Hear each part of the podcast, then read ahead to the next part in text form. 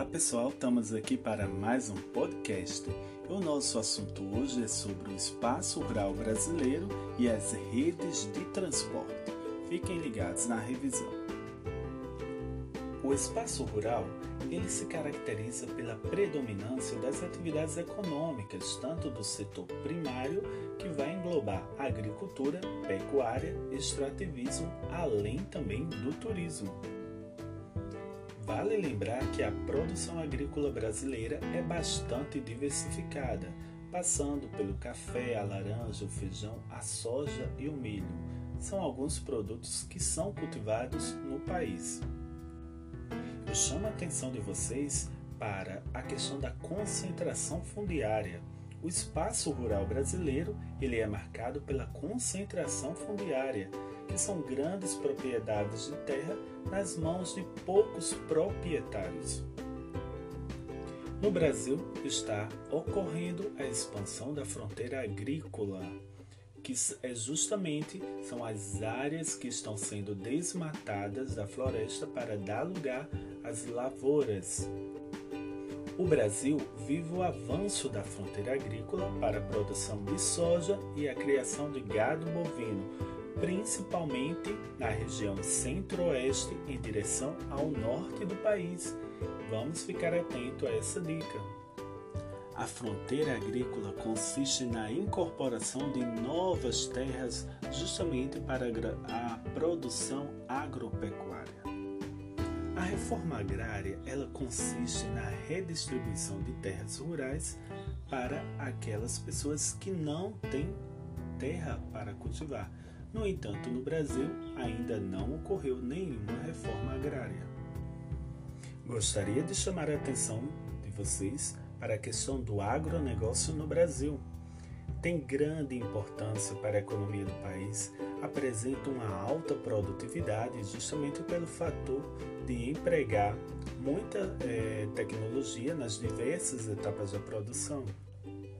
O agronegócio engloba atividades de cultivo, processamento, industrialização, distribuição e comercialização dos produtos da agropecuária.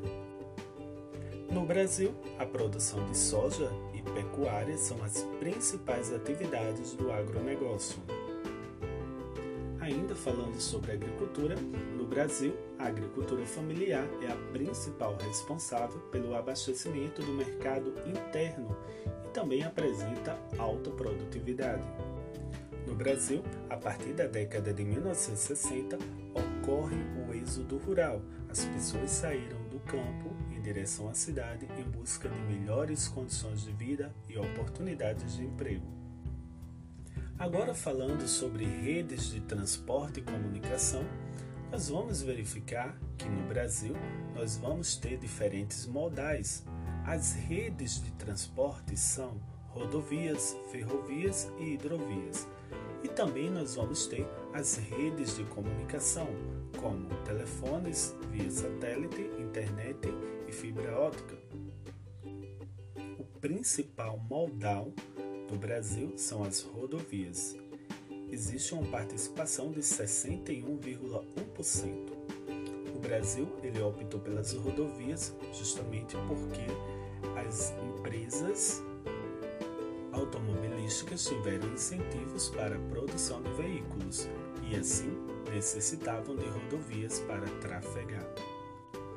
No entanto, as rodovias brasileiras elas não estão em bons estados. Elas apresentam várias, vários problemas.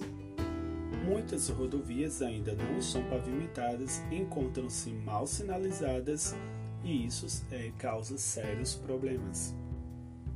Falando um pouco sobre os meios de comunicação e tecnologia, veremos que os meios de comunicação estão diretamente relacionados com o avanço tecnológico, que favoreceu a disseminação de informações e alterou a maneira com que as pessoas se comunicam os meios de comunicação são fundamentais para o acesso das pessoas a informações e também para o desenvolvimento de diversas atividades econômicas.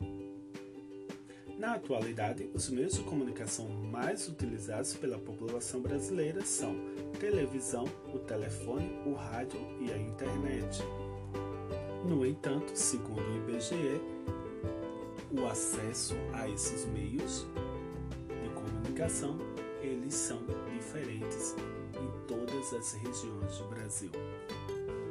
Gostaria de destacar que tanto os meios de comunicação como o transporte, eles foram fundamentais para o desenvolvimento do país, pois facilitou o transporte de pessoas e mercadorias e a comunicação em todo o mundo. Bom, aqui finalizamos a nossa revisão. Eu espero que vocês tenham gostado. Leiam as páginas do, do livro de vocês e bons estudos e até o próximo podcast.